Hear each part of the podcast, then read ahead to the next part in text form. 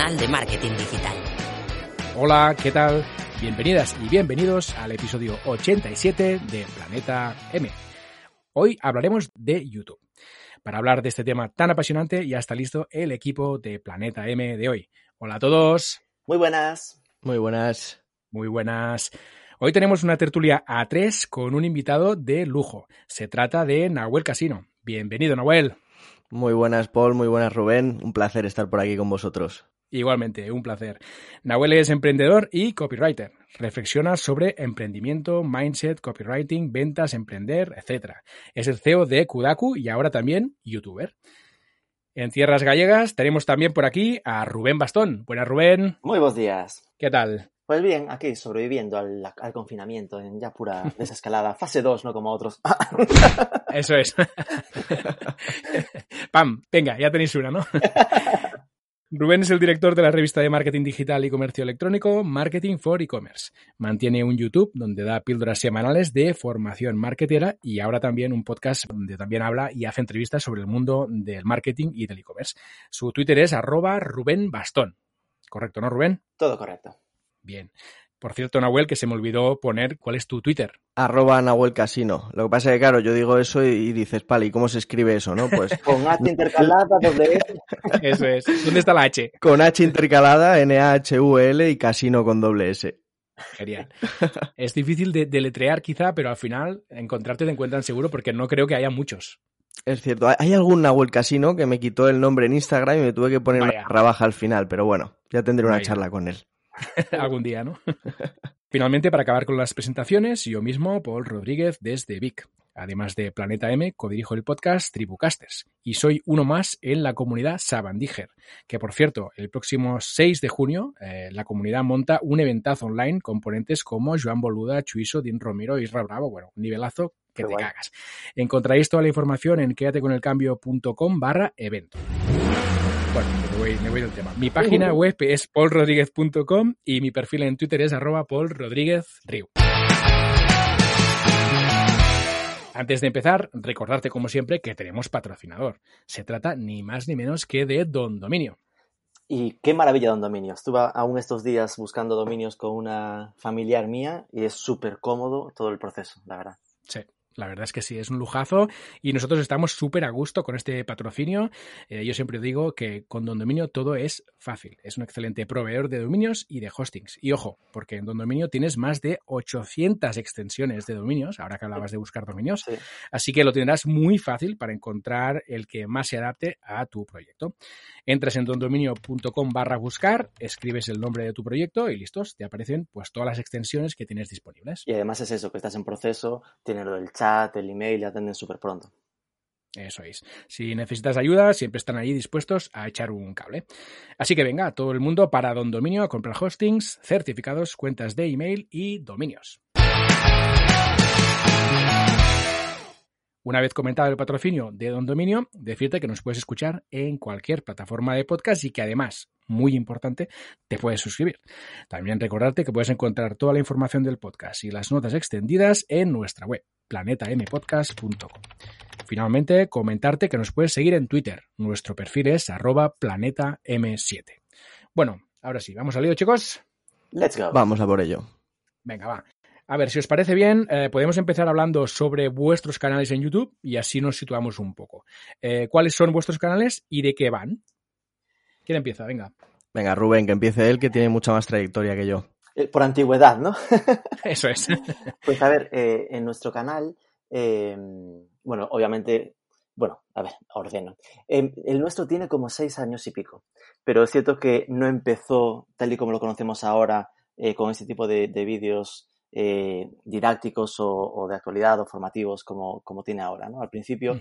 Era como probablemente lo que se espera ¿no? de una revista, pues habíamos empezado en, mira, ya que vamos a ferias, a show a todo este rollo, pues aprovechábamos para grabar entrevistas con gente del sector, que eran entrevistas 5 o 10 minutos, y eh, entonces había como oleadas de contenidos, ¿no? De repente salíamos de esa, de ese, de esa feria y subíamos 10, 15 entrevistas. Eh, Entonces fue realmente en agosto 2015, estuve revisando los datos para esto, cuando empezamos a, fliparnos un poco con el, había que apostar por el formato vídeo, un poco de tú que sabes de marketing y sabes que eh, propones esto a los clientes, dices, hay que eh, aplicarse el cuento, ¿no? Y entonces digamos que tenemos cuatro años y medio a nivel de como youtubers en esa faceta, ¿no? Después podemos estar un poco más en detalle. Al final, eh, al principio intentábamos muy a lo crazy puro de pensar que esto es muy sencillo, decir, bueno, pues vamos a subir un vídeo al día, ¿no? Que pensaba ser pues un resumen de las noticias del día en la revista, ¿no? Como tenemos cinco o seis contenidos al día, pues escoger uno y mencionarlo. Enseguida vimos que es un currazo y cuanto más haces, mejor quieres hacerlo, más te cuesta hacerlo bien. Entonces, eh, a día de hoy, ya hace años, hace igual dos, tres años, que estamos en una rutina de vídeo semanal que sale miércoles o jueves y ha variado mucho, ¿no? Si al principio era como cogíamos un tema de la web y lo volcamos, pues hace ya tiempo que se ha convertido en cojo un tema, no tiene por qué ser de la web, muchas veces ya nos pasa que son temas que nos han pedido los propios eh, eh, gente de YouTube, ¿no? En comentarios y tal. Realmente eso de que te piden cosas pasa de verdad. y, y, sobre eso, pues entonces te lo trabajas y pasa al revés, ¿no? Es decir, que YouTube se ha convertido en una fuente de contenido que después convertimos en artículo para la revista. Al final me he quedado en una fase en la que hace mogollón, demasiado tiempo que apenas escribo y mi aportación a, la revista en el fondo está en el podcast, es decir, en los formatos audiovisuales, en el podcast y en el canal de, YouTube. Bueno, en mi caso, eh, yo tengo una, historia con YouTube un poco alocada, ¿no? Y, y, la cuestión es que mm, yo tenía planificado, ¿sabes eso que planificas y luego la vida te da una torta en toda la cara y te dice, pues así no? Pues eso me pasó a mí. Yo tenía, yo tenía planificado empezar en YouTube en, en abril. Eh, iba a trabajar con un consultor SEO y todo, lo tenía todo planificado. Y, mm, y bueno, resulta que entramos en cuarentena el 10 o el 12 de marzo. Y, y, me doy cuenta que, que, claro, que estoy solo en casa, que no socializo, que, que sí, que tengo las sesiones en Kudaku, las formaciones que hacemos, pero que necesitaba charlar de tú a tú tranquilamente con alguien, ¿no? Y, y socializarme un poco. Y, entonces ahí le empiezo a dar vueltas al tema, le empiezo a dar vueltas y digo, bueno, pues venga, vamos a hacer Skypes. Veía a todo el mundo haciendo Skypes y digo, ostras, pero sería interesante si, si los grabo y, esas conversaciones las subo. Y luego le di otra vuelta más y digo, ostras, pues además puede estar interesante conocer a gente en la cuarentena, ¿no? Que es algo que es muy raro, ¿no? Es decir, estamos todos en casa y cómo amplías contactos, cómo conoces a gente, ¿no? Y digo, puedo ser yo ese, esa persona, esa figura que presente a gente. Y entonces eh, me inventé un formato que se llama Networking a tiempo real, donde junto a dos personas que no se conocen y hacemos una charla, un debate improvisado sobre un tema y, nada, pues lo grabamos, conversamos cómo nos ha afectado todo, eh, los cambios y ya, bueno, pues ha ido degenerando un poco y ya hemos hecho algunos temáticos incluso y, está quedando chulo. Y a raíz de ahí dije, ostras, pues esto tira, ya estoy en YouTube, ya me he metido de lleno y entonces ya empecé a grabar otros formatos donde ya hablo yo, donde comento pues eh, cosas que me gustan, ¿no? Por ejemplo, tema de ventas, tema de mentalidad, el fracaso y pequeños vídeos que voy subiendo, ya te digo, o sea, el canal tiene nada, menos de dos, dos meses. O sea que ahí estamos, ahí estamos jugando, luchando y divirtiéndonos. Qué bueno. Vendrá genial porque tenemos ahí dos canales con, bueno, uno que acaba de nacer, como quien dice, ¿no? Y el otro un poco más veterano y así podemos comparar un poco cosas y seguro que vamos a aprender todos de todos, ¿no? Sí, yo creo que va a ser muy interesante esto porque al final eh, vamos a ver como probablemente dos fases, ¿no? En lo que tiene que ver, eh, uno que, que yo ya no empecé en una fase inicial, ¿no? YouTube ya estaba más que maduro, pero, eh, pero probablemente mi forma de empezar fue mucho menos profesional que lo que estoy ahora cotilleando en el de Nahuel, que joder, él ya empezó directamente con todo muy bien pensado, con sus mm. carátulas y cosas así, que yo es que de verdad veo los míos del principio y vamos, me da ganas de, de, tirarme los pelos, ¿no? Porque eh, al final en mis principios era, era, un rollo muy de mejor, mejor hecho que perfecto, ¿no? Ese punto de empecemos y vamos Ahí está. Sí, sí, sí. Bien, entonces yo os quería preguntar, algunos aspectos a tener en cuenta antes de lanzar un canal. Es decir, la idea sería un poco, si os parece, comenzar desde el principio, ¿no? La previa a lanzar un canal y luego ir avanzando un poco con vuestros aprendizajes y demás. Y luego podemos hablar de herramientas, estrategias, lo que queráis, ¿no? Pero para empezar, ¿qué aspectos debemos tener en cuenta antes de lanzar un canal? Eh, seguramente es muy parecido a cuando uno se plantea abrir un blog o cuando se plantea abrir un podcast. En el fondo, eh, lo más importante de todo es que si lo empiezas, tengas claro que es una condena para siempre. Exacto, que no puedes empezar pensando, bueno, voy a grabar un par de vídeos a ver qué tal. Porque si vas en ese rollo, vas a grabar un par de vídeos y no vas a grabar más. Porque ese par de vídeos es una arena en el desierto, es decir, es un puntito en el medio de YouTube y para YouTube eres nadie. Es decir, eres, eres nada con tan poco contenido. Y la, la batalla real está en un canal que tenga profundidad de catálogo, ¿no? que tenga oferta, porque al final esto es lo que a nivel algorítmico a YouTube, a le da pistas de que hay posibilidades de que un usuario vaya navegando de un vídeo a otro. Entonces, lo primordial es de eh, pensar en empezarlo asumiendo que vas a tener una, una, frecuencia, una constancia. Que en lo posible no sea una constancia de pues unos seis meses, sino como máximo el nivel en el que estamos, ¿no? De uno a la semana probablemente, porque, porque es eso, es decir, necesitas sobre todo al principio darle de comer al bicho. Totalmente de acuerdo con lo que dice Rubén, porque además eh, muchas veces nos lanzamos como mm, sin, sin, ningún tipo de plan, ¿no? Y decimos, venga, tengo este vídeo y lo subo. Sí, pero es que eso no va a hacer nada, ¿no? Al final lo que tenemos que hacer es, bueno, como tú has dicho, darle de comer al algoritmo para que el algoritmo de YouTube reconozca que, ostras, vamos subiendo, que es un canal nuevo y, o, o bueno, sí, en este caso es un canal nuevo y que, mm, y que tiene que darle visibilidad porque va a ser un nuevo creador de contenido que al final lo que está haciendo es nutrir su propia plataforma, ¿no? Entonces, para mí la constancia en ese sentido es súper importante. Y, y, también tener un plan, un cierto plan, entre comillas, estoy haciendo el símbolo de comillas porque el plan cambia, ¿no? Pero, pero sí tener ciertas temáticas, sí saber qué nichos vas a atacar, sí saber un poco de qué va a ir el canal, ¿no? Porque si mañana te hago un vídeo de macramé, al día siguiente uno de marketing y al otro día te hago un vídeo blog, no va a tener mucha congruencia, ¿no? La línea editorial.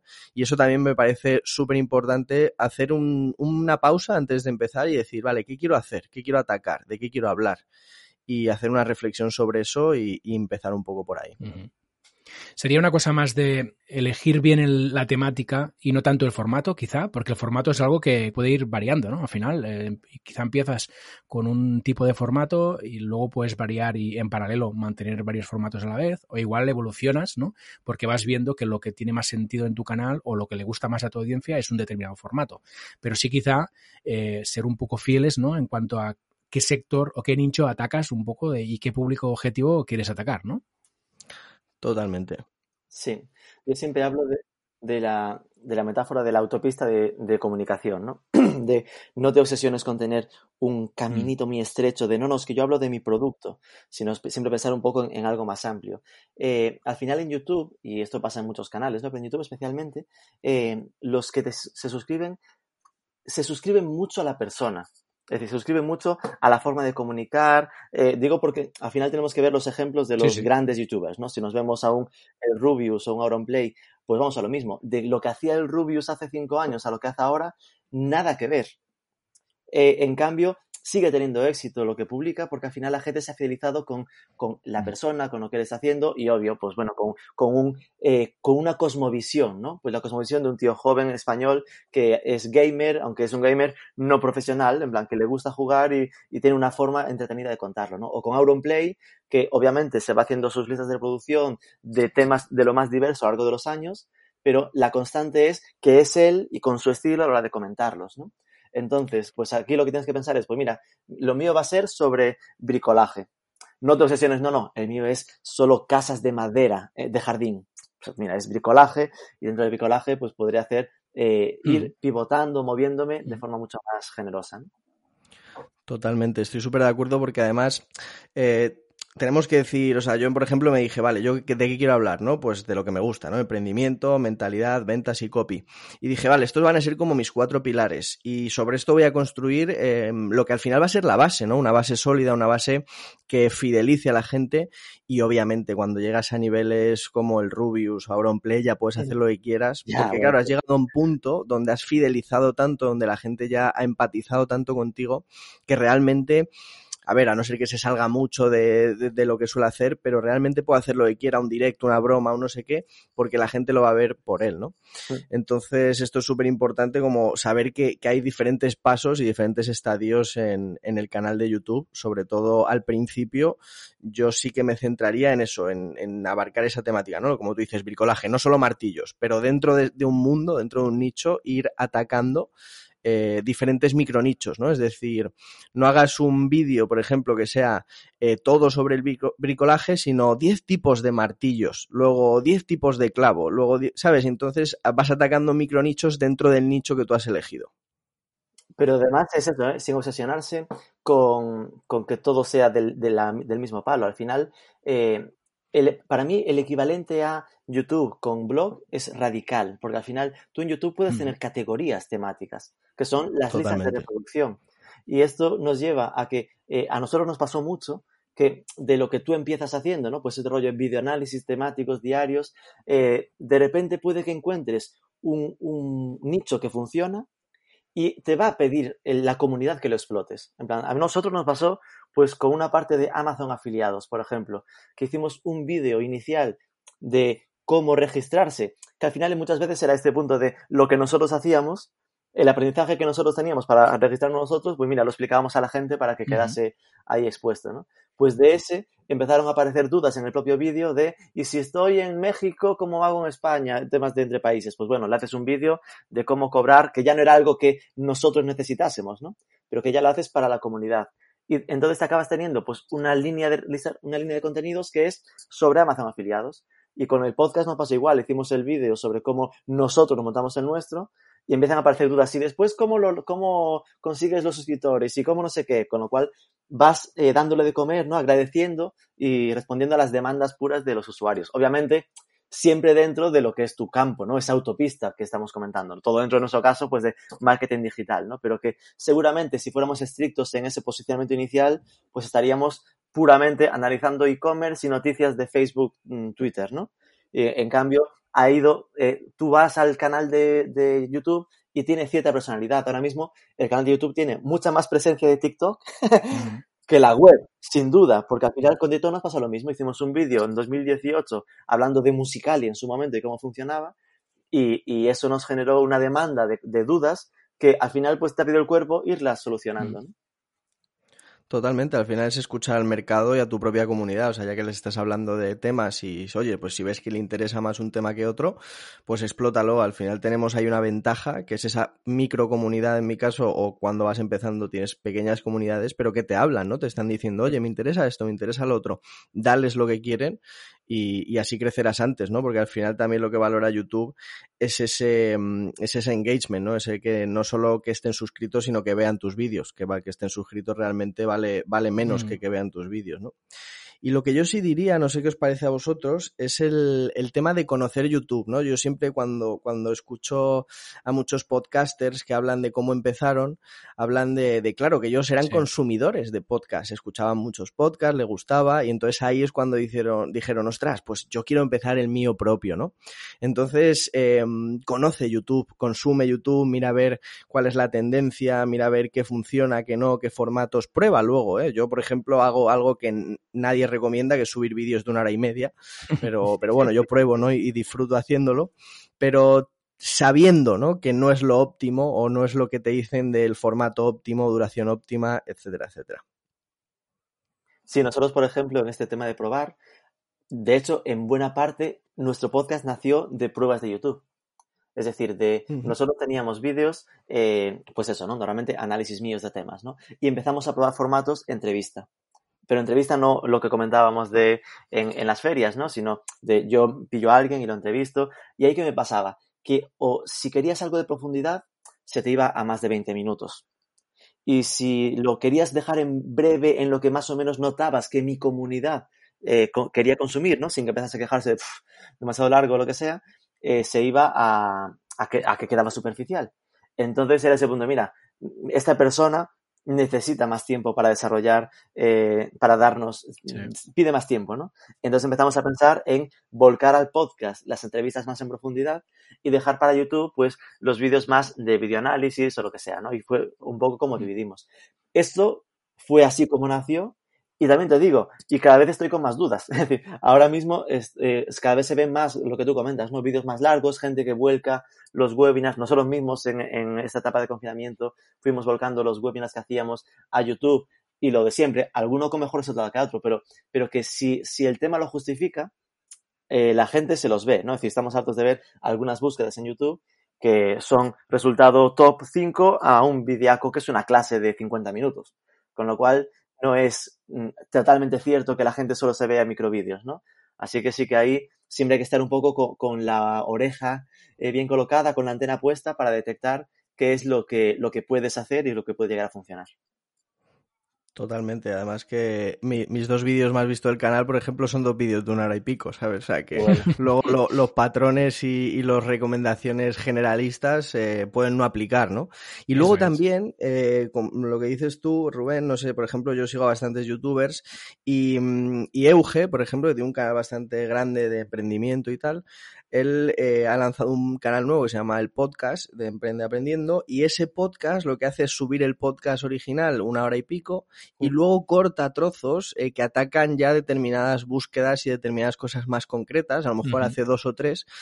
Y eso, por ejemplo, yo lo voy a empezar a hacer también porque, claro, me parece una manera muy interesante de, por ejemplo, tuve a, a Paul con, con, Luis Ramos, ¿no? Y, y, Luis nos contó una manera de hacer que tu podcast aparezca en Google Podcast, o sea, en, en Google Home, en Alexa y en todos estos eh, dispositivos de audio em, inteligentes. Mm. Pues ese trozo lo voy a subir solo como un vídeo que ataque a ese nicho, ¿no? Que se va a llamar cómo subir, eh, cómo hacer que tu podcast aparezca en Google Home y Alexa, ¿no?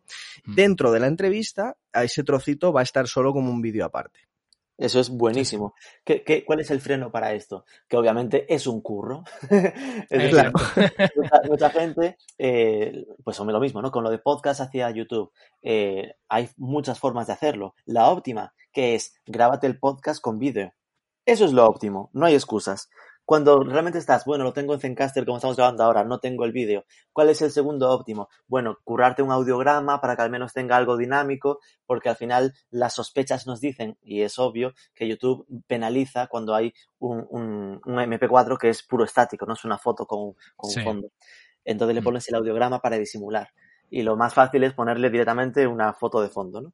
Pero sabiendo que el óptimo es el vídeo, pues eh, da más curro, lógicamente, grabarlo en vídeo que grabarlo en, audio. Y con esto es lo mismo, de tener eh, la, entrevista a bulto de una hora y pico a detectar eh, microcachos de tres minutos, pues claro, ahí... Es decir, cuando tienes pillado el punto, es relativamente rápido, pero al final eso es falso de lo de rápido, porque ya solo subir un vídeo, por muy corto que sea, te va a llevar media hora, una hora. Porque a poco que te al título, a la descripción, a las etiquetas que te pones a buscar en el buscador, cuáles son las relacionadas, y a ponerle los, las, eh, las pantallas final y los eh, rollos por el medio, media hora se te va sin darte cuenta. Y súmale otra para compartirlo en redes sociales. Es decir, que es este rollo de parece fácil, ¿no? A priori pensar, bueno, ya que tengo la entrevista, no es nada, es solo tres minutos de cortarlo, que solo el hecho de subir un vídeo, por muy corto que sea, te lleva esa media horita como mínimo. Sin duda, sí. Nosotros empezamos a hacerlo ahora con Tribucasters, que lo que hacemos es grabamos solo la intro en vídeo. La grabamos en Crowdcast y ya tenemos, pues, el audio luego lo pillamos para hacer el podcast y el vídeo lo, colgamos en YouTube. Y efectivamente es lo que tú dices. Al principio era, bueno, hacemos esto, que es un momento, ¿no? Bajamos el vídeo, luego lo colgamos y listo y estamos presentes en YouTube. Es un momento. Y, efectivamente, de momento, nada. Eh, porque al final, tampoco es que sean vídeos muy largos, son vídeos de 10 minutos, 12, 15, ¿no? Pero, pero solo el, hecho de descargar el vídeo, eh, tocar algunas cosillas, subirlo, el, rato que tardas en subir, montar una carátula que sea atractiva. Bueno, todo lleva, todo lleva su rato si lo quieres hacer bien, ¿no? Al principio parece muy fácil porque dices, esto lo voy a hacer sin tocar. Pero cuando te pones, ay, bueno, bueno, déjame editar esto un poco. A ver, déjame retocar la imagen de, la portada para que sea un poco más atractiva. Espérate que ahora voy a ver si el texto pongo estas palabras para que luego me encuentren. Bueno, lo de siempre, ¿no? te vas complicando y al final algo que parecía muy fácil, pues, pues no lo es. Que no lo, lo has dicho, ya solo la carátula te puede llevar sí, eso es. una hora. Porque al final en las carátulas hay una rayadura de, vale, que aparezca el que habla, es lo más normal. Eh, no pones el título completo, pones un poco resumido como que te impacta. Así que las palabras cada vez más relevantes. Eh, sueles buscar que tenga algún dibujito que inspire o transmita lo que quieres decir con el título. ¿Sabes? Sí, sí, eh, sí. Puedes quedarte en un nivel, pues mira, carátula sencilla, plantilla y todo igual, solo cambio palabras, pero si quieres que las cosas funcionen, porque al final la carátula la gente muchas veces lo interpreta como que quede bien en tu canal. Y eso no es el objetivo de la carátula. El objetivo de la carátula es que destaque cuando alguien busca un vídeo sobre ese tema y que en esa búsqueda tu carátula destaque sobre las de todos los demás. Mm. Sí, no, y que además que, que, que, no es solo editar la carátula, que claro, tú dices, vale, voy a subir este vídeo que ataca este nicho, y entonces buscas en YouTube ese nicho, dices, vale, hay carátulas así, las estudias y dices, vale, ¿y cómo hago una diferente que llame la atención cuando este vídeo se posicione aquí? ¿no? Sí. Entonces es como, ostras, además de editar, investigación de mercado, contexto, competencia, es, es una locura. Pero bueno, es una inversión a largo plazo, al final lo que estamos haciendo aquí es, es algo, o sea, yo, yo YouTube lo comparo con, con una enciclopedia, ¿no? Y, y, es que, claro, tú en YouTube subes una cosa y, y, si es evergreen va a durar mucho tiempo, ¿no? La gente lo va a consumir y el efecto bola de nieve, ¿no? A medida que más se consuma, más se va a viralizar, más lo va a enseñar YouTube. Y bueno, al final es, es cierto que es mucho más rentable que un post de Instagram, por ejemplo, que se queda, se queda en el feed, va bajando ya al día siguiente, olvídate, eso está más muerto que muerto, ¿no? Sin duda, esto que comentas es importantísimo. Lo de que YouTube, eh, así como es un esfuerzo inicial mucho más alto que un artículo, que algo en redes sociales, eh, perdura muchísimo más. Y que al final, eh, si tienes esa, lo que os comentaba, ¿no? A nosotros, el segundo más visto en nuestro canal es el de cómo funciona TikTok, que subimos hace casi dos años.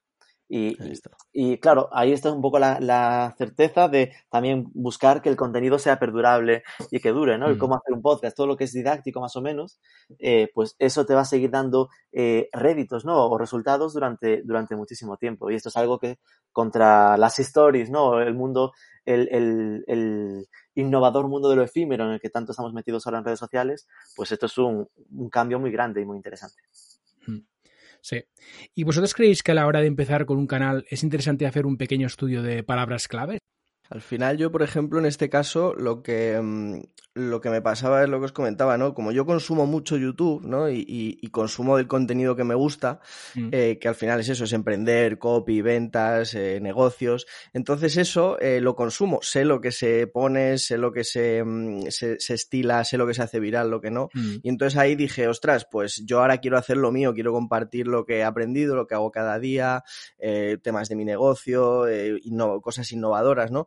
Entonces, eso es lo que me permitió, digamos, de una manera involuntaria, haber hecho un estudio de mercado. Yo ya sabía, sé cuál es mi competencia, sé cuáles son los big players en mi nicho, y entonces esto me permite enfocarlo mejor, ¿no?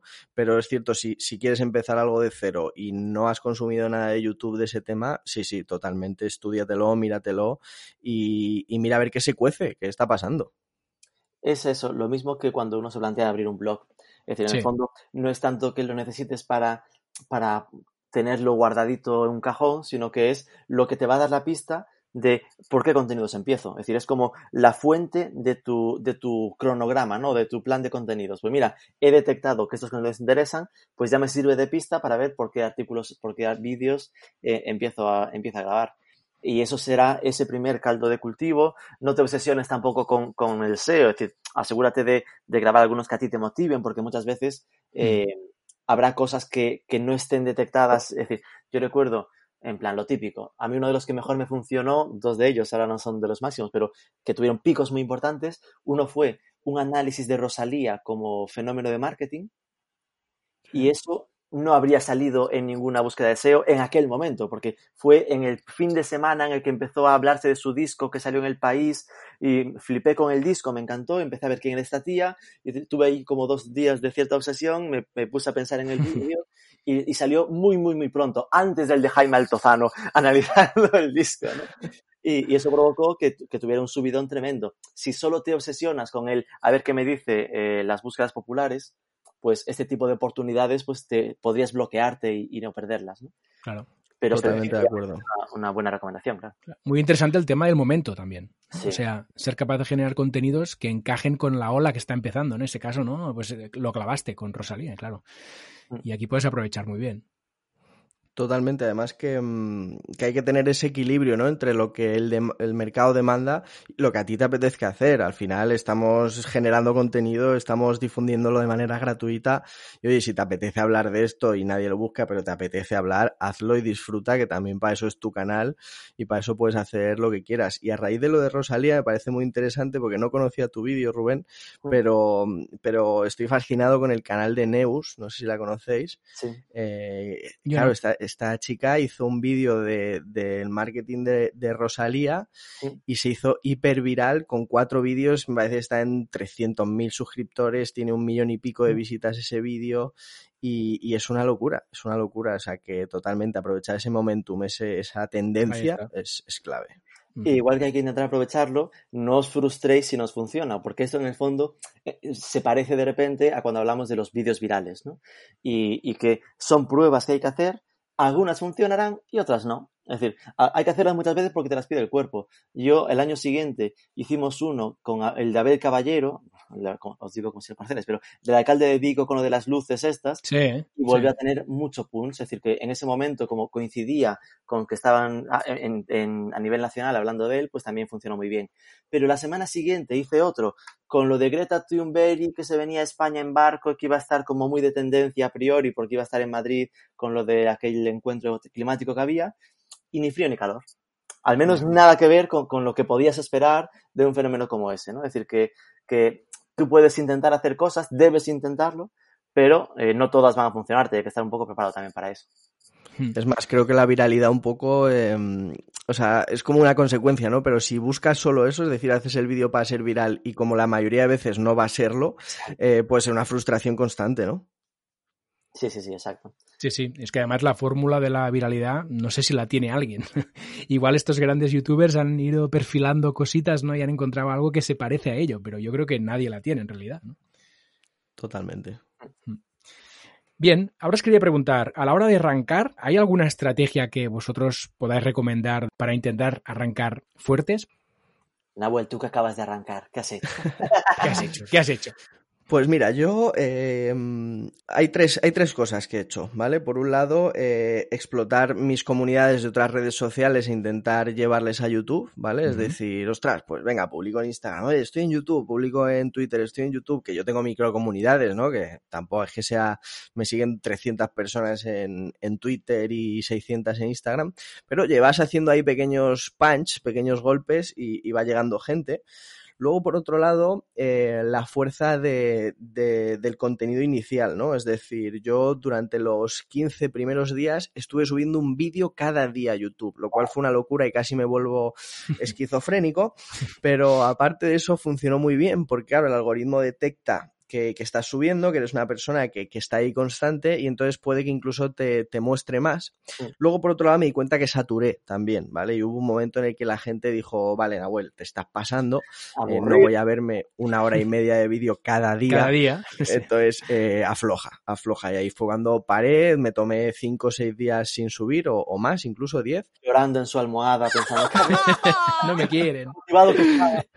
Estaba- es- Le, le puse deprimido, pero le dije, mm, dije, venga, pues hará una cosa más constante, ¿no? Y estoy subiendo dos, tres vídeos por, por semana, porque me parece que sí que es cierto que para empezar un canal fuerte tienes que subir bastante contenido, ¿no?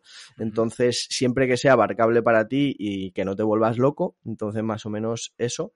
Y luego, por otro lado, eh, sí que es cierto que funciona bastante el, el conocer YouTube, ¿no? Entonces, hacer una buena miniatura, el hacer un título que llame al clic, el, el, el, atacar un nicho concreto, eso hace que la búsqueda orgánica, que el posicionamiento de YouTube te, te, beneficie, porque si una persona se lo muestra, es decir, si YouTube coge tu vídeo y dice, venga, se lo voy a mostrar a una persona, a ver qué pasa, y esa persona hace clic y se ve 10 minutos de tu vídeo, YouTube dice, ah, pues esto es interesante, igual se lo muestro a tres más, sí. tres más, y hacen clic dos, y dice, ah, pues mira, va molando, se lo muestro a cinco, ¿no?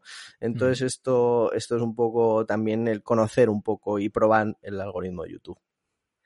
Sí, coincido totalmente, ¿no? Nosotros es cierto que, visto en perspectiva, eh, no somos ejemplo ni, ni, modelo para nadie, ¿no? Nuestra forma de empezar. Porque lo único que habríamos coincidido es en lo de, bueno, sí, al principio teníamos bastante volumen, ¿no? Teníamos uno al día, pero, pero no, no era nuestro foco en absoluto, ¿no? Teníamos la web, la el vídeo era un campo de pruebas, ¿no? En ese caso, de, vamos a ver cómo funciona esto, pero no había demasiado análisis profundo ni un foco concreto a esta parte. Si naciésemos ahora, es decir, que eh, por, con lo que sabemos ahora de YouTube, pues probablemente sería eh, lo que comentamos, ¿no? Pues más contenido al principio, porque sin duda te pone el mapa para YouTube, como estaba comentando Nahuel. Eh, esa orientación a búsquedas y con los contenidos bien trabajados a, a orientación a, a, a, algo que ya está interesando. Y después yo sumaría lo de apoyarse en terceros. que es algo que los grandes youtubers eh, vamos, ese concepto que igual muchos notaréis, ¿no? YouTube, de, de red de youtubers. Al final está el Makiman, lo que es ciento no sé qué, y que tiene su crew, su pandilla de tres o cuatro youtubers, que a lo mejor el, el motor, ¿no? Como eh, el motor del, del, grupo es el Makiman, que está en el top 10 de España, pero son los, los otros igual están en un millón de suscriptores o dos millones. Ah, tonterías, ¿no? porque se arrastran unos a otros, ¿no? Y aparecen unos en los vídeos de los otros. Esto que a lo mejor en un nivel más profesional o de marketing puede ser complicado de imitar, pues el equivalente que sería, pues, pues un poco lo que está haciendo Nahuel, muy espabilado el chaval, de entrevistar a, a gente que tenga redes sociales más grandes que las suyas, idealmente entrevistar a youtubers que tengan comunidades de YouTube, porque al final eso va a hacer que a lo mejor él te devuelve lo de ser entrevistado en el suyo y apareces, o mencionan un vídeo suyo o en sus redes que está ahí, y eso te va poniendo un poco en el mapa. Es una forma un mm. poco de impulsar ese crecimiento. Sí. Estoy totalmente de acuerdo. Estoy totalmente de acuerdo. Además que mm, yo, por ejemplo, lo he hecho, es decir, he explotado todos mis contactos, he dicho, a ver, chicos, estoy aquí, estoy intentando hacer ruido y, bueno, por ejemplo, eh, con Paul, que, que hicimos un, un, episodio con Luis Ramos, que es podcaster y, bastante conocido, eh, dije, venga, vamos, y entonces ataqué, Luis Ramos lo compartió en, su Instagram, luego he entrevistado a Rubengo, ¿no? que también tiene un canal súper grande, bueno, tiene dos, y también lo ha compartido en redes sociales, y ahí es cuando se nota, ¿no? Eh, luego incluso con Isra Bravo, que hice otro vídeo, eh, él no tiene redes sociales, pero lo compartió en su email, y también fue un petardazo de 1200 eh, visualizaciones. Y así es como también vas, vas ganando o conquistando eh, otras comunidades, ¿no? Y te van viendo y, vas diciendo, ostras, pues este está ahí, ¿no? Ya, ya te vas quedando en la mente de la gente, te ve el vídeo, no sé, a lo mejor no se suscriben, ¿no? Pero, pero bueno, han visto tu vídeo, el próximo que les salga, a lo mejor también hacen clic y al tercero ya se suscriben, ¿no?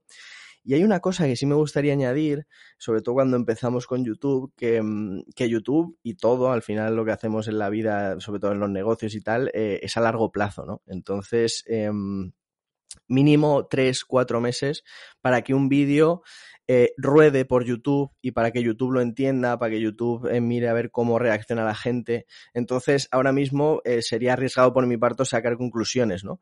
Pero, pero sí que es cierto que necesitamos un tiempo, es decir, unos meses para ver cómo el vídeo rueda, cómo reacciona, cómo va posicionándose en SEO, cómo va aumentando o disminuyendo el CTR y va y sube y baja de, de posición en cuanto a una búsqueda.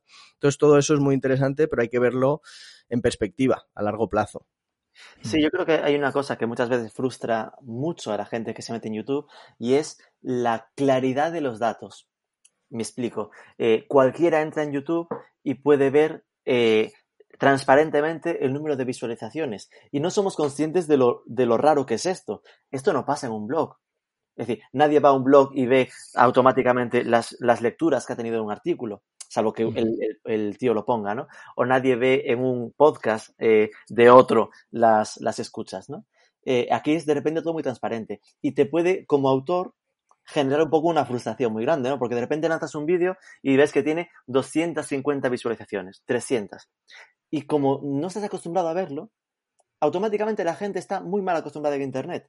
Y se piensa siempre que Internet los datos son de mil para arriba, menos de mil es mierda. Y esto es muy falso, esto es muy, muy, muy falso. Tener 200 o 300 visualizaciones es lo normal y es un buen dato. Hay muchos vídeos por ahí que da pena, da pena verlos porque es así, da penita porque se quedan, tú te curras un vídeo y se quedan 50 visualizaciones. ¿Pero qué son 50 visualizaciones? 50 tíos que le han dado al play. ¿Qué son 300? 300 tíos que le han dado al play. Y que es muy natural que al final tengas 300 visualizaciones, al principio en ese eh, punto inicial de que lo compartes en redes, que el tío lo mueve en su newsletter o, aparece en tus suscriptores, que se queden 300 es natural. Lo que te va a dar el paso siguiente es el crecimiento in-house dentro de YouTube. Es decir, lo que realmente va a hacerte crecer no va a ser el apoyo de tus redes sociales ni el apoyo de la newsletter. Eh, en cada canal se crece dentro del canal. Y en YouTube al final tú puedes apoyarte en las redes para tener ese primer eh, golpe de visibilidad, pero tu batalla de verdad está en llevarte bien con el señor YouTube y que aparezcas en sus búsquedas y que te mime, porque es ahí donde vas a notar el salto al final. No puedo estar más de acuerdo, Rubén, porque además eh, yo me, he investigado mucho las métricas ¿no? y las analíticas de YouTube, que son una auténtica pasada. Cuando le das a Show More, ¿no? a esas analíticas profundas que, te salen unos gráficos que te vuelan la cabeza. Y, hay una métrica que, que, claro, te mide cuánto te ha mostrado y cuánto ha hecho clic la gente, ¿no? Y cuánto tiempo se ha quedado. Entonces, si a ti te muestra, hace clic y se queda, eso le gusta más a YouTube que lleguen 100 personas de Instagram y se queden a ver tu vídeo, le den like, ¿no? Entonces, esto es súper importante y solo se puede conseguir con tiempo, con constancia y con buen contenido. Aparte de que estamos muy obsesionados, ¿no? Igual nos hemos movido ya a la parte de métricas, pero a, obsesionarnos con los suscriptores, una vez más, porque es lo que se ve, porque es el dato público, entonces todo el mundo se fija en eso. Y, e igual que pasa en los podcasts, que hay muchas plataformas que ni te dan el dato de suscriptores, en YouTube, a YouTube, por decirlo un poco feo, le tira de un pie eh, el número de suscriptores. La métrica en YouTube es minutos vistos. Mm. Con lo cual, esto nos debe hacer entender que YouTube le encanta un vídeo de una hora si se quedan 40 minutos viéndolo, mejor que si tienes un vídeo de 10 y se quedan 10. Porque en el de una hora han visto 40, han visto cuatro veces más minutos. Y su métrica fundamental es la de, la de gente con el tiempo consumido delante de, YouTube, ¿no? Es decir, que se queden en la plataforma.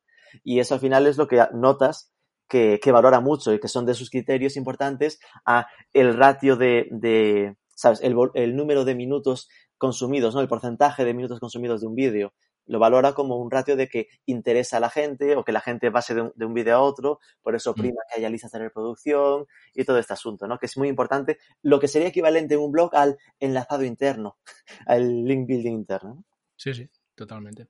Sin duda. Ya nos gustaría tener en el mundo del podcast las métricas que tiene YouTube para poder ver todo esto, que la verdad es que es un desastre absoluto en el mundo del podcast, ¿eh? Uf. Sí.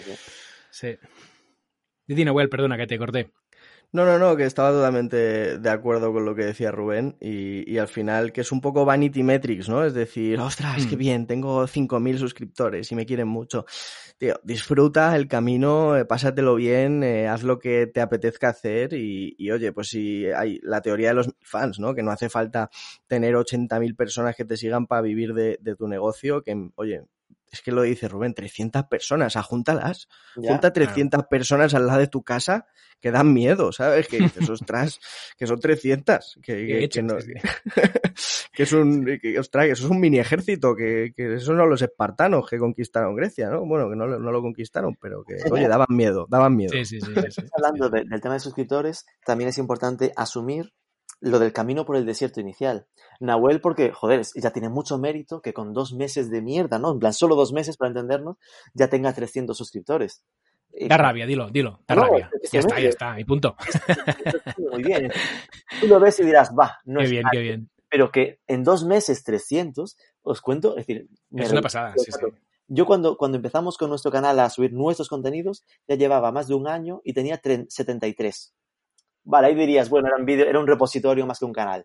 Desde que empezamos en agosto de 2015 a diciembre de 2016, año y meses, conseguimos 440 en, en año y pico, ¿vale? Pero, pero, lo que sí que me interesa es que veáis un poco la evolución. En ese año y mm. pico, 440. En todo 2017, 1.300 suscriptores nuevos. En todo 2018, 4.700. Es decir, la, el factor de de multiplicación, ¿no? Tres veces más, tres veces más cada año.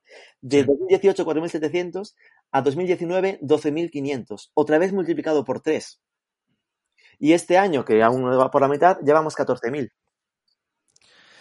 Bola, bola de nieve, al final es ese efecto bola de nieve que, que, que, ostras, empieza poquito a poco, pero ahí es donde realmente YouTube dice, a ver, aquí todo es muy fácil, em, coger la cámara y empezar a grabar. La cuestión es quién le echa los huevos necesarios para mantenerse tres años y sigue y sigue y sigue, y ahí es cuando, pa, pa, pa, le voy dando, le voy dando, le voy dando. Y eso es lo que has generado al final tú con tu canal. Esto es tal cual eso, es decir, que eh, el aguantar ¿no? ese ritmo de, de publicación es lo que YouTube dice, vale, de este me fío y el DSMFIO empieza a empujarte en eh, una porque tienes muchos vídeos, pero te empieza a empujar en visualizaciones y te va premiando y porque también tú probablemente mejoras en la forma de, de hacer los vídeos, lógicamente, ¿no? Pero, pero que esto es algo que no ves en Facebook ni ves en Twitter. En Instagram quizá en algún, en algún momento, ¿no? Pero que te da una forma, una explosión de crecimiento que es que te premia, es decir, que te castiga al principio, es como hay que superar el camino por el desierto, pero desde que pases, es decir, nosotros notamos muy radicalmente el paso por los mil. Fue llegar a los mil y de repente empezó a coger un ritmillo de 100 al mm. mes, como que notas que va siendo algo orgánico. Y después pues cada vez era, pues de 100 pasa a 150, eh, pero que así que da un salto, se queda ahí, en el, en el nivel de crecimiento. Es una maravilla en esa parte.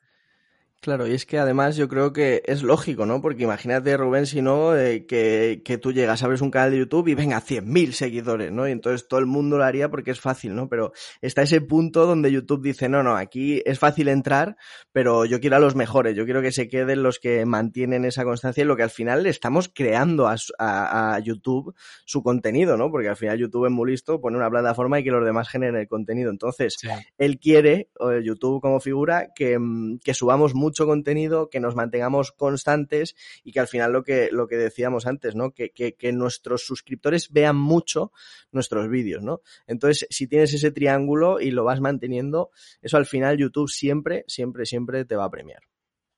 Mm. Muy interesante, muy interesante.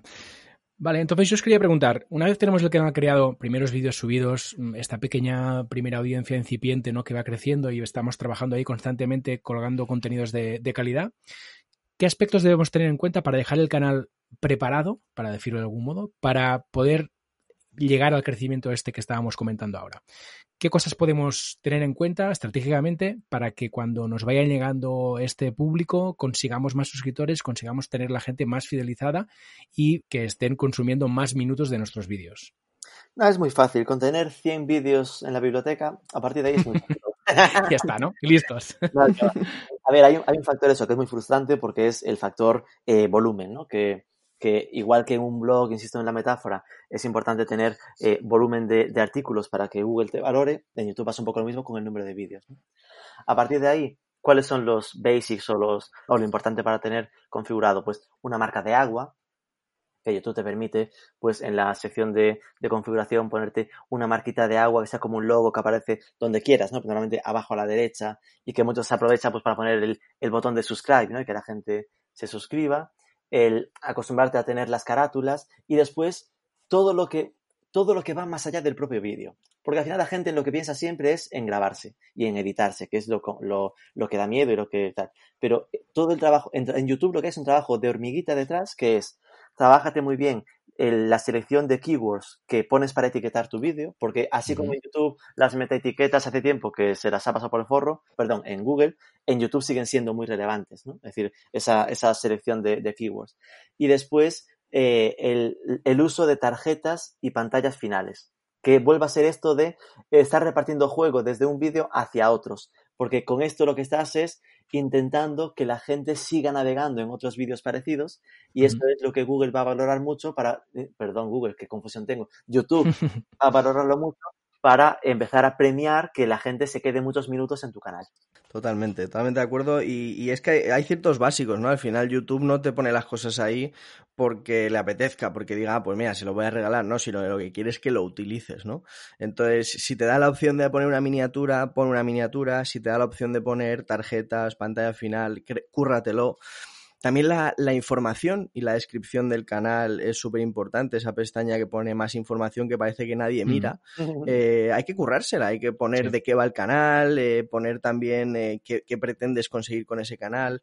También los enlaces que YouTube te deja poner a tus otras páginas también hace que eso fluya y, y aunque a la gente le saque de YouTube, también da un, una presencia al canal y dice, ostras, este no es solo youtuber, ¿no? Sino que tiene esta empresa y tiene esta otra y una web y un perfil y un no sé qué.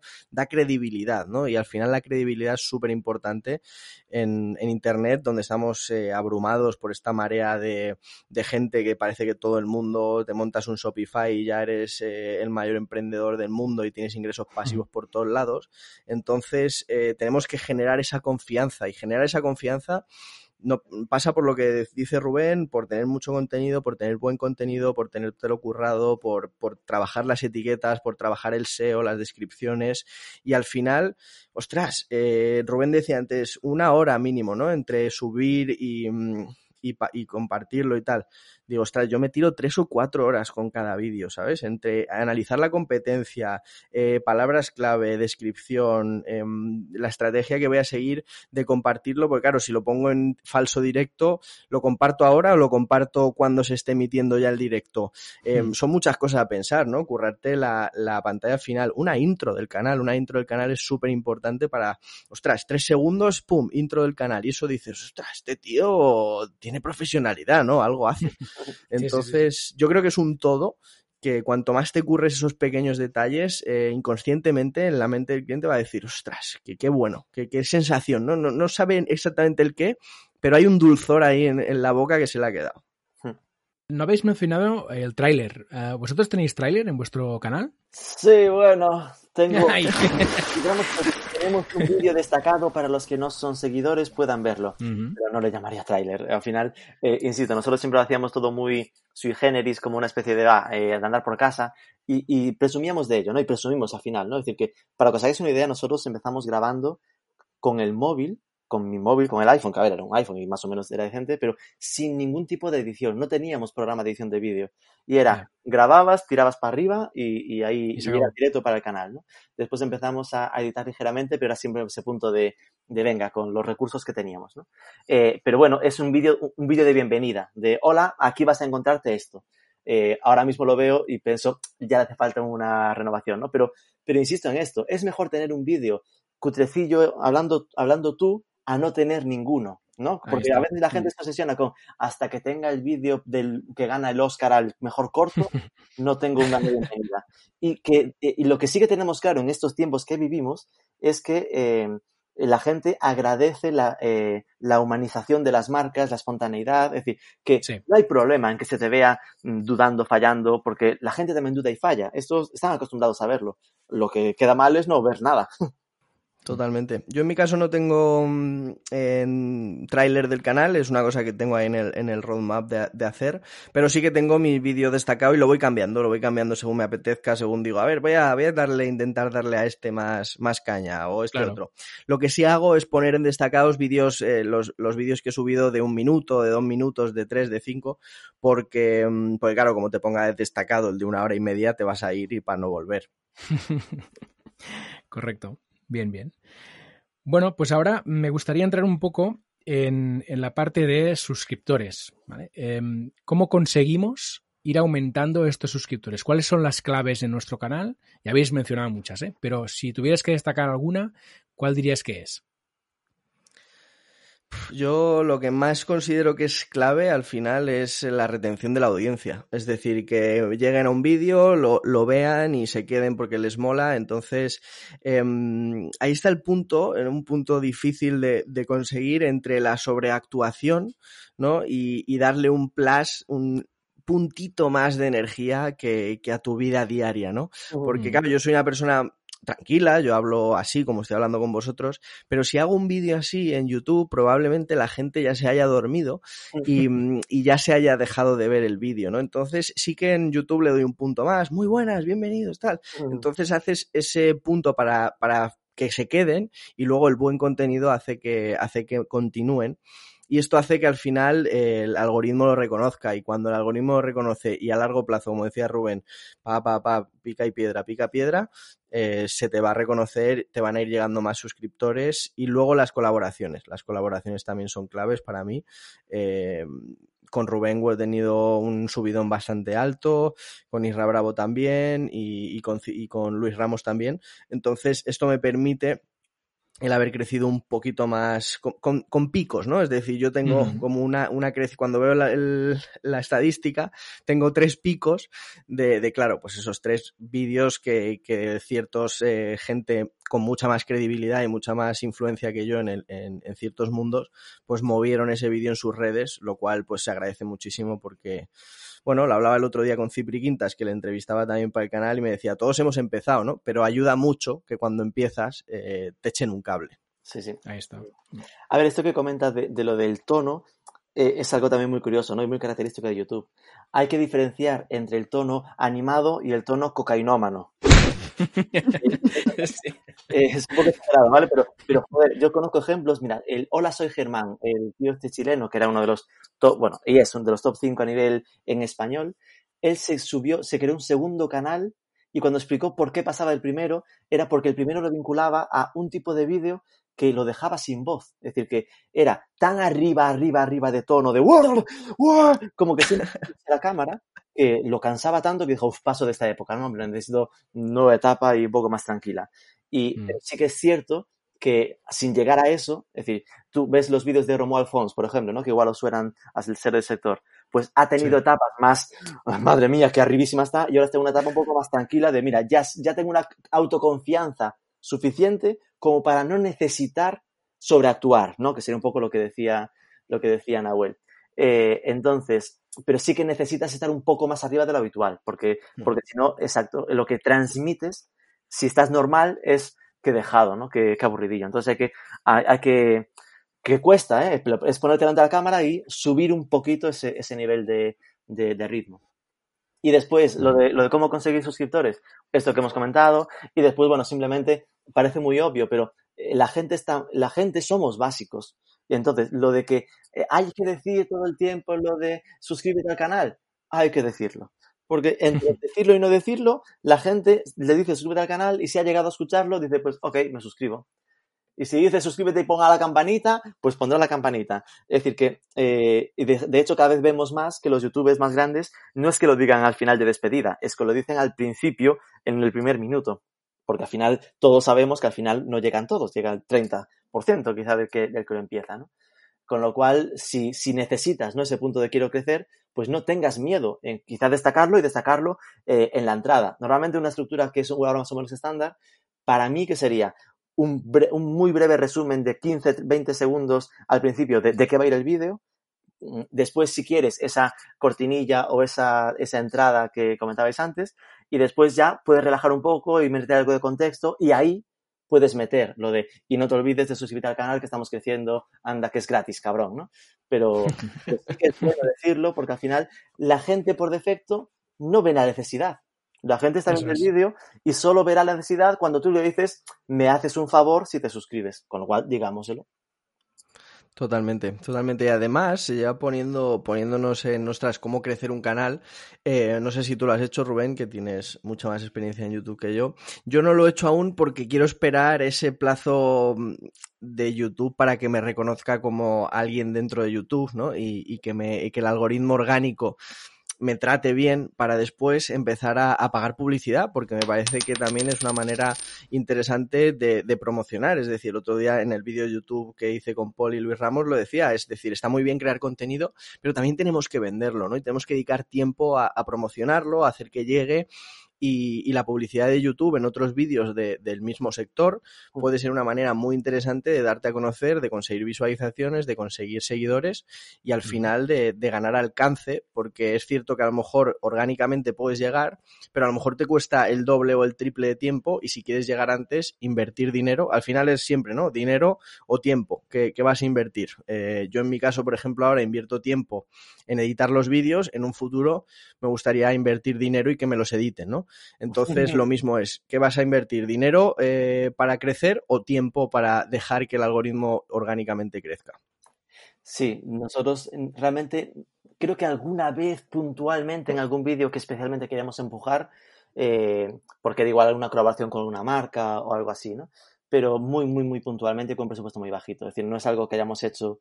Es decir, en general nuestro crecimiento ha sido puramente orgánico e igualmente cuando ese tipo de inversiones si para algo sirven, es mucho más para visualizaciones que para registros. Es decir, que te va a ayudar a empujar un vídeo que crees que funcione en un sector concreto, pero normalmente no, hay como podemos imaginarnos o recordar en Facebook, ¿no? El, formato para captar fans. Eso en YouTube no existe. Es más empujándote el, vídeo, ¿no? Que bueno, obviamente sirve para que te conozcan más y, y generar ese opportunity to see, ¿no? De oportunidad de ser visto. Claro que sí. Bien, pues ya para ir terminando, que se nos va acabando el tiempo, me gustaría preguntaros eh, si empezarais ahora de nuevo el canal, ¿qué haríais diferente? Hace dos meses, dice, ¿no? Sí. Sí, la verdad que hay cosas que... mm, Hay una cosa que fíjate que, que la estoy cambiando porque que me di cuenta y es que los 15 o, o 16 primeros vídeos de mi canal tienen la misma carátula, ¿vale? Ujú. Tienen la misma carátula que soy yo mirando para arriba con un boli en la boca. Y luego, si os fijáis en los últimos, he ido cambiándolo, por ejemplo, en el tuyo, que en el que hice contigo, Paul, donde salgo yo tirándome de los pelos, Sí, eh, sí. con una cara muy llamativa, y tengo a los dos invitados a mis lados, ¿no? Entonces eso llama mucho más la atención y parece que no es un vídeo de una hora mío hablando con un boli, ¿no? Sino que es gente que ha venido y que ha estado charlando. Entonces se ve mucho más. Y eso es un trabajo que estoy haciendo que es lo típico importante que como no es urgente, a lo mejor no hago hasta dentro de seis meses, pero quiero hacer y es cambiar todas las miniaturas de esos primeros vídeos poniendo este formato de yo en el centro tirándome los pelos en chiquitito y las dos personas a mi lado y una o dos palabras clave en la miniatura. Sí, eso, nosotros, por ejemplo, que al principio ni de coña hacíamos carátulas, era como que me estás contando, eh, lo que hicimos fue empezar a hacer carátulas en los más vistos de los antiguos, ¿no? Es decir, que los que notábamos que seguían teniendo tráfico, ¿no? Porque seguían dando, dando visualizaciones, pues a eso sí que nos preocupábamos por ir poniéndolos al día y que pudiesen competir en igualdad de condiciones en el buscador, ¿no? Por eso está, que os comentaba de que no es tu reto que esté guay tu, tu, tu canal, sino que esté guay eh, la gente que lo esté buscando en las búsquedas, ¿no?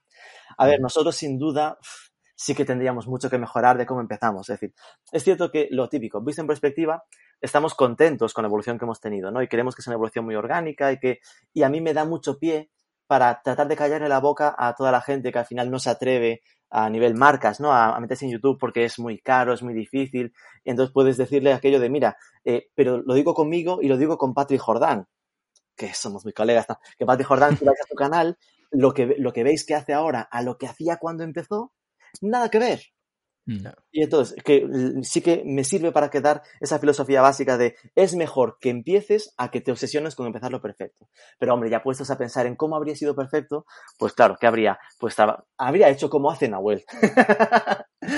haber trabajado las carátulas del principio, haber eh, eh, probablemente emitido más con más frecuencia. Si, si, si pudieses pensar en la perfección, pues dos a la semana mejor que uno, que es lo que Mm. hacemos ahora, ¿no? Eh, le habría metido edición, eh, habría comprado micro, eh, como el que, a ver, lo, lo grabamos con micro de pinza, pero no fue ni desde el principio, pues eso desde el principio, haber metido edición siempre y sobre todo algo que igual ahora noto mucho, habría invertido en la calidad del audio, no solo el micro, sino que grabábamos pues, en la mítica sala que teníamos disponible en la oficina, con mucho eco. Pues Mm. ahora cuando veo esos vídeos y cuando ya hemos mejorado, ¿no? De poner una, una alfombrita y un panel en la pared para que haga un poco de, de parón, solo con eso, el salto es una pasada como, como resulta, ¿no? Claro, de repente estar, haber, hecho un vídeo de cómo grabar un podcast y que te diga, pues corrígete el eco, cabrón, pues duele, ¿no? Y tienes toda la razón. Sí, sí, sí. Entonces, pues ese tipo de detalles, ¿no? Pues ya que puedes ahora, ya que puedes aprender de los que hemos mm, hecho los golpes o pasado por esto antes, pues sí, probablemente empezaría editando con una sala con menos eco y con, y con, apoyándome al principio en esas colaboraciones que te ayuden a, a crecer un poco más rápido.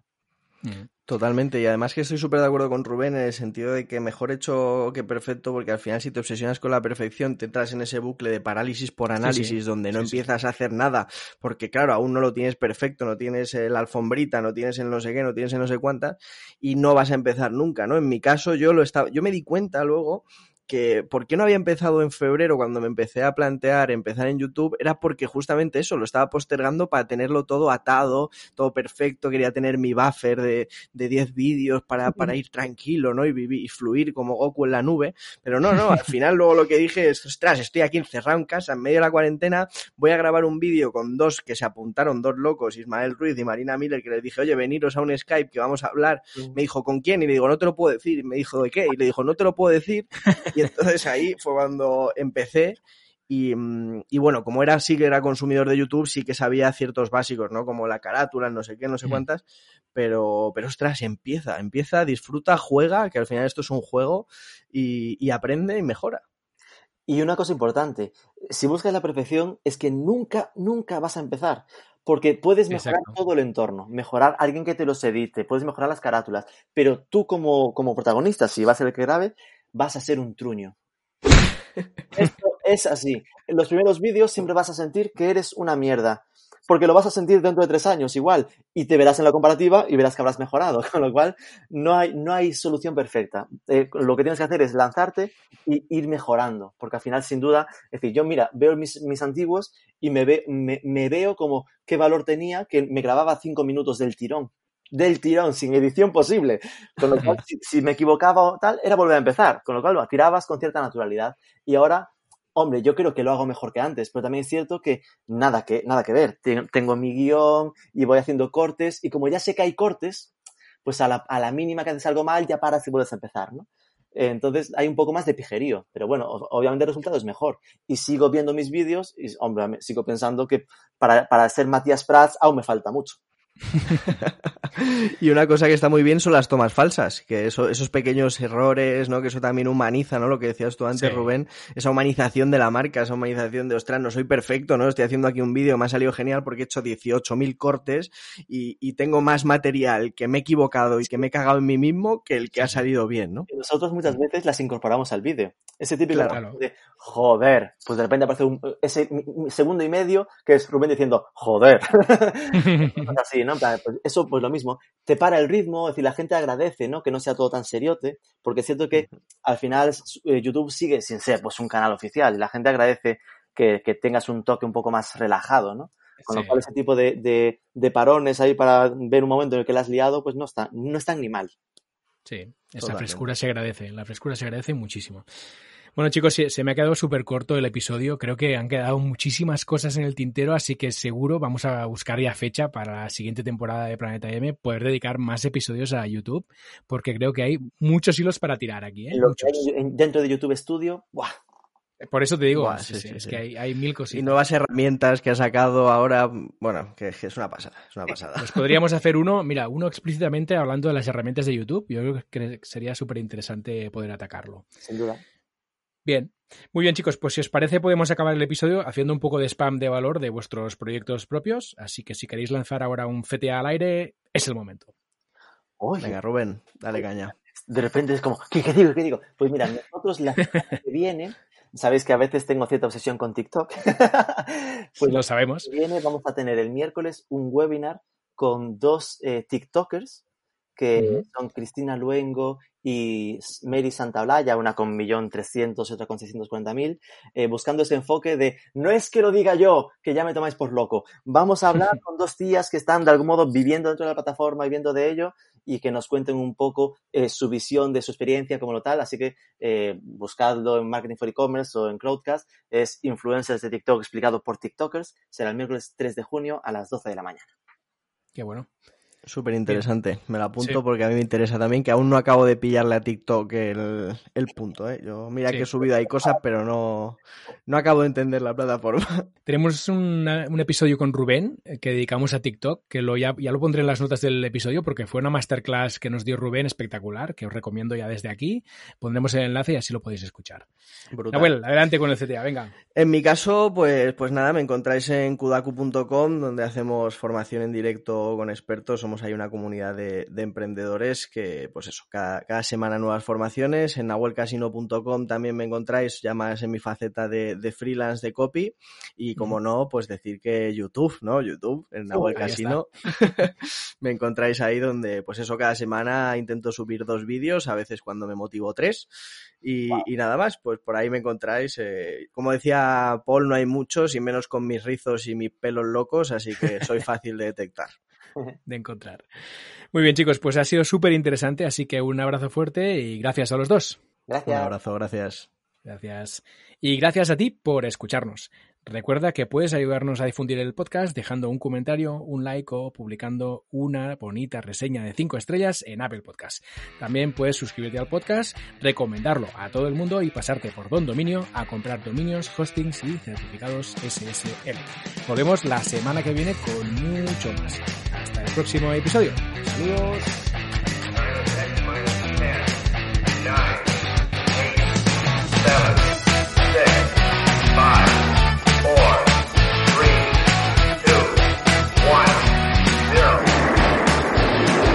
Esto es Planeta M, la tertulia semanal de marketing digital.